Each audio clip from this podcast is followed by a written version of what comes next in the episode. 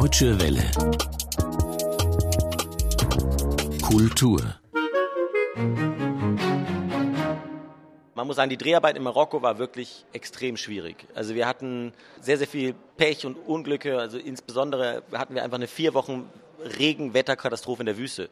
Und nach drei Tagen Regen meinten sie, ja, hier hat es schon mal geregnet. Und nach einer Woche Regen meinten sie, ja gut, 1965 hat es hier schon mal eine Woche geregnet und dann hat es halt noch vier Wochen weiter geregnet. Ja, irgendwann gehen einem dann so die, der Plan aus. Es gab dann Motive, die einen Meter tief unter Wasser standen und Brücken, die weggeschwommen sind. Da konnte man die Stadt kaum mehr verlassen. Und also es war wirklich ganz schlimm. Es war eine Jahrhundertwetterkatastrophe, also nicht nur für uns, sondern auch für die Menschen dort. Teilweise sind dann Dörfer weggeschwommen und Leute gestorben. Also es war wirklich ganz, ganz schwierig und wir mittendrin. Irgendwie hat es dann doch noch geklappt mit dem Debütfilm des deutschen Jungregisseurs Lancelot von Naso. In Marokko hat er seinen Film Waffenstillstand gedreht, kein Film über Marokko, sondern über den Krieg im Irak. Gleich mehr dazu im Gespräch mit dem Regisseur. Außerdem ein Blick hinter die Kulissen, wie arbeitet ein Filmkrankenhaus, fragen wir, und unsere Reihe Klassiker des deutschen Kinos. Es begrüßt sie Jochen Kürten. Bei einigen Festivals lief Waffenstillstand schon sehr erfolgreich, nun also der Start in den deutschen Kinos. Was zunächst einmal auffällt, der Film ist alles andere als ein typisches Debüt. Er greift ein hochbrisantes Thema auf, den Krieg im Irak. Er zeigt fünf Menschen, die in einem Kleinbus von Bagdad ins umkämpfte Fallujah fahren, zwei Journalisten, zwei Ärzte sowie einen einheimischen Fahrer. Ich habe den Regisseur gefragt, ob er denn ganz bewusst so viele hochaktuelle Themen gebündelt hat in seinem Debüt. Generell finde ich es natürlich spannend, wenn da so verschiedene Themen einfach in so einem Film drin sind. Ich glaube, der Film versucht jetzt nicht zu sagen, ja, ich habe die Weisheit mit Löffeln gefressen und möchte euch jetzt irgendwie da belehren oder sowas, sondern ich glaube, es ist ein Film, wo man eigentlich erstmal so mit den Figuren mitgeht und einfach mit denen so diese Reise macht, sozusagen so als sechster Mitfahrer auf dem Weg von Bagdad nach Fallujah und das einfach spannend ist und so. Und gleichzeitig aber fand ich es eben spannend, da so Fragen zu stellen und so Themen aufzuwerfen, die mich selber auch interessieren. Also so eine Frage wie, was nützt ein Journalismus dort, wenn er dazu führt, dass man zum Schluss 30 Sekunden von einer Autobombe in Bagdad sieht und das jeden Tag über drei Jahre. Und im Grunde genommen könnte man in den Nachrichten der Jahre 2006 und 2009 vertauschen und kein Mensch würde es merken. Ja? Oder ist es richtig und wichtig, da zu helfen, selbst wenn das vielleicht ein Riesenrisiko ist? Oder dürfen wir als Mitteleuropäer da einfach weggucken oder sagen wir, okay, das ist sozusagen das Problem der Amerikaner mit den Irakern oder haben wir da eigentlich irgendwie eine Verantwortung oder nicht? Oder ist es besser, darüber zu schreiben oder da zu helfen? Und all solche Fragen, die ich einfach spannend finde. Und die Idee war aber sozusagen nicht, das jetzt sozusagen in, zu sehr in den Vordergrund zu stellen, sondern eben zu sagen, okay, wir erzählen dann spannender Film und beschäftigen uns aber einfach so en passant hin und wieder mal mit so einer Frage. Wobei ich auch sagen muss, für viele dieser Fragen habe ich auch keine Antwort. Also sagen wir so, das ist dann vielleicht auch zu groß für, für mich, so als ähm, kleinen Debütfilmregisseur. Ich habe zu manchen Sachen meine Meinung und manchmal stürmer die auch so durch, aber zu vielen Fragen ist es auch sehr schwer, einfach eine Antwort zu finden, weil beide Seiten irgendwie Recht haben. Also die Helfer haben Recht, die Journalisten haben Recht und wenn es hart auf hart kommt, man fragen muss, hilft man oder schreibt man. Sie haben es ja schon angesprochen, auch die Form war Ihnen wichtig. Es ist ja mehr oder weniger ein Roadmovie, eine Reise. Ähm, es ist eine klassische Kinosituation, fünf Menschen in einem kleinen eingeschlossenen Körper, in dem Fall ein Auto. Inwiefern war das für Sie entscheidend? Sagen wir so, wenn man jetzt politische Fragen erörtern will, dann ist natürlich ein Spielfilm eigentlich nicht das Medium in erster Linie dafür sozusagen, sondern man braucht da erstmal eine filmische Form, die als filmische Form sozusagen funktioniert.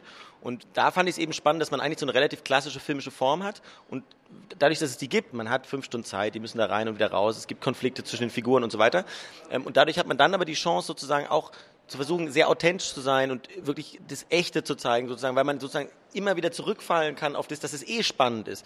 Das heißt, wir mussten nicht in den Szenen sagen, oh, das ist jetzt aber spannend, weil so, sondern ich meine, dadurch, dass man eh nie weiß, was kommt hinter der nächsten Häuserecke, ist es ohnehin spannend und dann konnten wir sagen, okay, aber dann versuchen wir einfach wirklich echte Menschen zu zeigen mit ihren echten Problemen in diesen echten Situationen. Und dadurch, glaube ich, entsteht auch so eine gewisse Form von Qualität und das geht aber nur, weil wir eben so eine filmische Form haben, die einfach ohnehin einfach mal da ist und dann in jeder Szene des Films eigentlich natürlich auch hilft, weil einfach sozusagen klar ist, okay, die müssen halt von A nach B kommen und es ist eigentlich so klar, was eigentlich so passiert. Sie haben mal gesagt, ähm, das Thema ist Ihnen vielleicht sogar näher als ähm, eine Geschichte aus Berlin bei Hartz-IV-Empfängern etc. Inwiefern ist, ist so ein Thema näher, das auch nochmal natürlich vor dem Hintergrund, dass es ein Filmdebüt ist? Naja, für mich ist es schon ein Thema, was mir Sinn hat. Also ich habe mal Politik studiert, ich habe mir mal überlegt, ob ich vielleicht mich im Auswärtigen Amt bewerbe. So eine Figur wie der junge Reporter Oliver, der da reingeht und versucht, seinen ersten großen Coup zu machen, ist jetzt mit einer Figur wie mir, die versucht, seinen ersten Film zu machen. Die sind nicht so weit davon entfernt. Und auch beim Filmemachen stellt man sich dann schon auch die Frage, sozusagen, das sind ja genau diese Fragen, auch wie weit kann ich gehen, ähm, welche Risiken kann man gehen, hier ist meine Verantwortung und, und, und, und so weiter. Ich meine, das sind schon Sachen, die einfach auf eine Art auch sehr, sehr ähnlich sind. Und dann finde ich auch, sozusagen, nur weil es jetzt im Irak ist, ähm, heißt es ja nicht, dass es nicht sozusagen Fragen sind, die für uns in Deutschland wichtig sind. Ich meine, gut, wir haben jetzt in Afghanistan genau diese gleichen Situationen, die wir damals im Irak hatten, im Grunde genommen, dass es immer mehr in so einen Bürgerkrieg ausartet und wir eigentlich nicht wissen, was wir da machen sollen. Das sind ja Fragen, die schon sehr zentral auch mit unserer Lebenswirklichkeit verbunden sind. Ja, und mir sind die Figuren auf eine Art sehr nah und das merkt man auch sozusagen in den Screenings, dass wir haben ja fünf Hauptfiguren und, und eigentlich das die Zuschauer, wir haben einen Publikumspreis in Zürich gewonnen und, und auch sonst kommt er einfach auch sehr gut beim Publikum an. Und ich glaube, weil man merkt, dass viele Menschen mit den Figuren da sehr viel anfangen können, weil das sind Figuren, die wirklich bis ans Äußerste gehen, dafür andere Menschen zu helfen und irgendwie die Welt ein Stück besser zu machen und gleichzeitig aber auch ihre Schattenseiten irgendwie haben. Und ich, ich glaube, das geht den Menschen oder den Zuschauern sehr nahe, einfach diese Figuren. Und deswegen glaube ich, hat das sehr viel mit uns zu tun, so, weil auf einer gewissen Art wollen wir alle, dass es alles ein Stück besser wird. Ansichten eines idealistischen jungen deutschen Regisseurs. Sein wirklich gelungenes Filmdebüt Waffenstillstand jetzt im Kino. Gedreht hat Lancelot von Naso seinen Film in Marokko, das haben wir am Anfang gehört. Im Irak wäre das natürlich viel zu gefährlich gewesen. Doch wohl nur Kennern der Szenerie vor Ort dürfte das auffallen. Genauso gut gelungen, das heißt authentisch, sind die Szenen mit den vielen verletzten Zivilisten in Fallujah. Wie bekommen Filmemacher das nun hin, wenn sie sich gerade mit einem solchen Thema beschäftigen? Unsere Reporterin Nadine Wojcek hat sich in Berlin einmal umgeschaut und ist auf die Firma Flatliners gestoßen, die sich spezialisiert hat auf alles, was mit Medizin im Film zu tun hat. Ein Blick hinter die Kulissen. Wenn es so eine Kamera gibt, die mhm. das so nachfilmen muss, mhm. dann hängt die oben runter und ist so alt.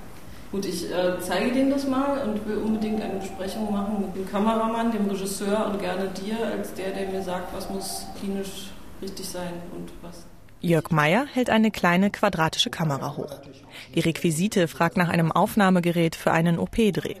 Es soll so aussehen wie eine echte chirurgische und daher sterile Kamera und gleichzeitig eben auch gute Bilder liefern. Alter Hut für Jörg Meyer, Geschäftsführer der Produktionsfirma Flatliners.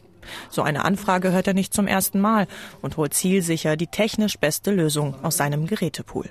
Der größte Feind von medizinischer Authentizität bei Spielfilmen ist der Regisseur.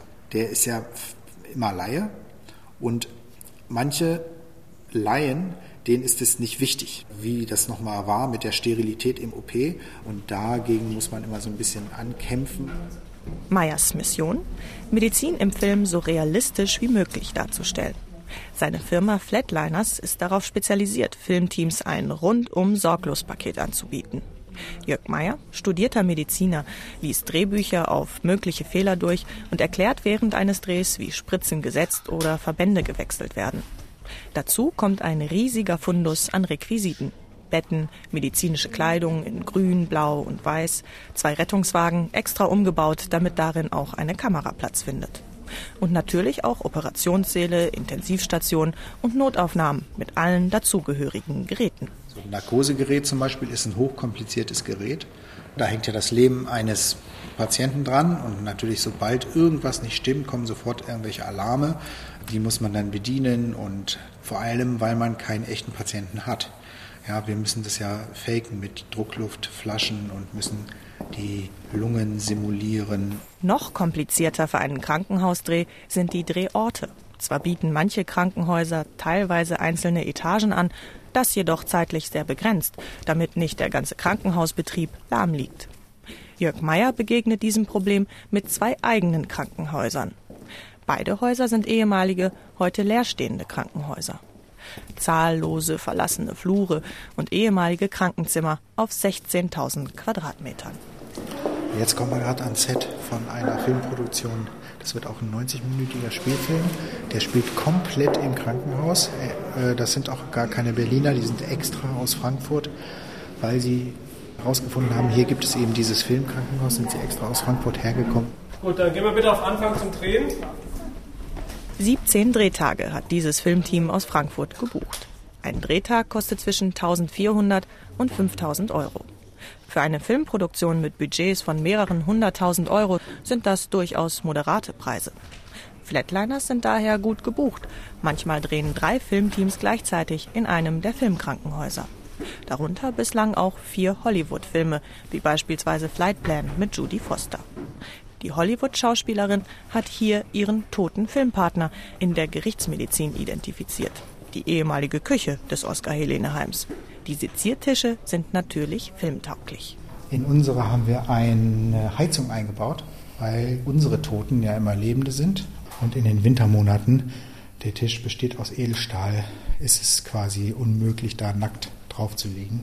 Selbst an die vermeintlich Toten wird bei Flatliners gedacht. Kein Wunder also, dass fast alle Krankenhausszenen, die im deutschen Kino oder Fernsehen zu sehen sind, bei Flatliners gedreht werden. Ein Blick hinter die Kulissen des Films, die Berliner Produktionsfirma Flatliners, die sich spezialisiert hat auf alles, was mit Medizin zu tun hat im Kino. Eine Reportage von Nadine Wojcek war das. Mit Agnes und seine Brüder, Elementarteilchen und zuletzt dem heftig umstrittenen Jud Süß Film ohne Gewissen hat Regisseur Oskar Röhler einige der ungewöhnlichsten und provokantesten Filme der jüngeren deutschen Kinogeschichte gedreht. Aufmerksam wurde man auf den Filmemacher allerdings schon im Jahre 2000 durch die Unberührbare. Und das ist der Film, den wir nun in unserer Reihe Klassiker des deutschen Kinos vorstellen, Teil 14. Robert Bahles hat wie immer das Wort.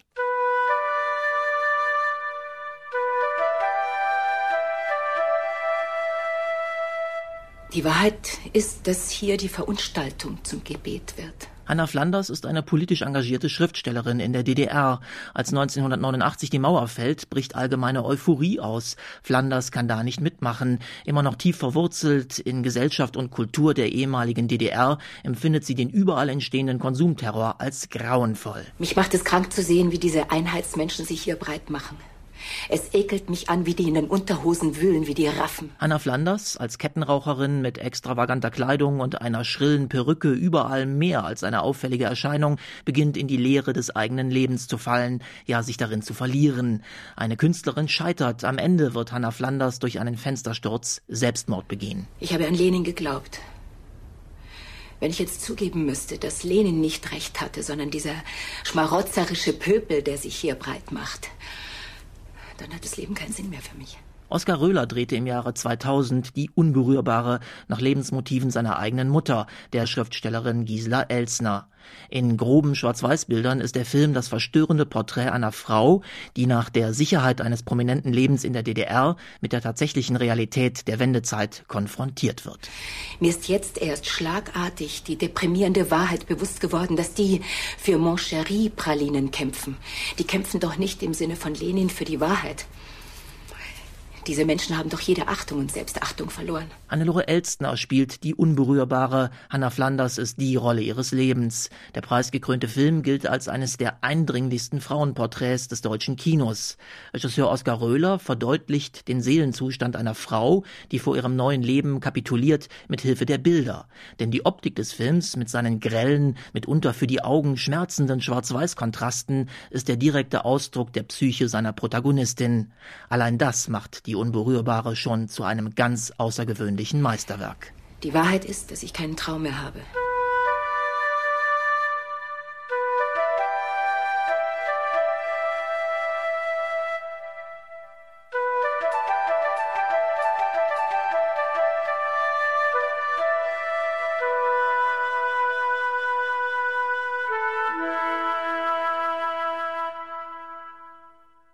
Oskar Röhlers Film Die Unberührbare aus dem Jahre 2000 in unserer Reihe Klassiker des deutschen Kinos. Sein neuester Film, der während der Berlinale heftig ausgebuhte Jud Süß Film ohne Gewissen, wird dann im Herbst in die Kinos kommen. Fast jetzt schon ein Klassiker ist der deutsche Film Das Weiße Band des Österreichers Michael Haneke. Der ist zwar gerade bei den Oscars leer ausgegangen, dafür wurde er jetzt aber nicht weniger als 13 Mal für den Deutschen Filmpreis nominiert. Der wird am 23. April in 16 Kategorien in Berlin vergeben und ist mit knapp drei Millionen Euro der höchst dotierte deutsche Kulturpreis überhaupt. In der wichtigsten Kategorie Bester Film wurden ebenfalls nominiert Die Fremde, Alle anderen, Soul Kitchen, Wüstenblume und Sturm. Und das war's vom deutschen Film bei der Deutschen Welle. Mein Name ist Jochen Kürten.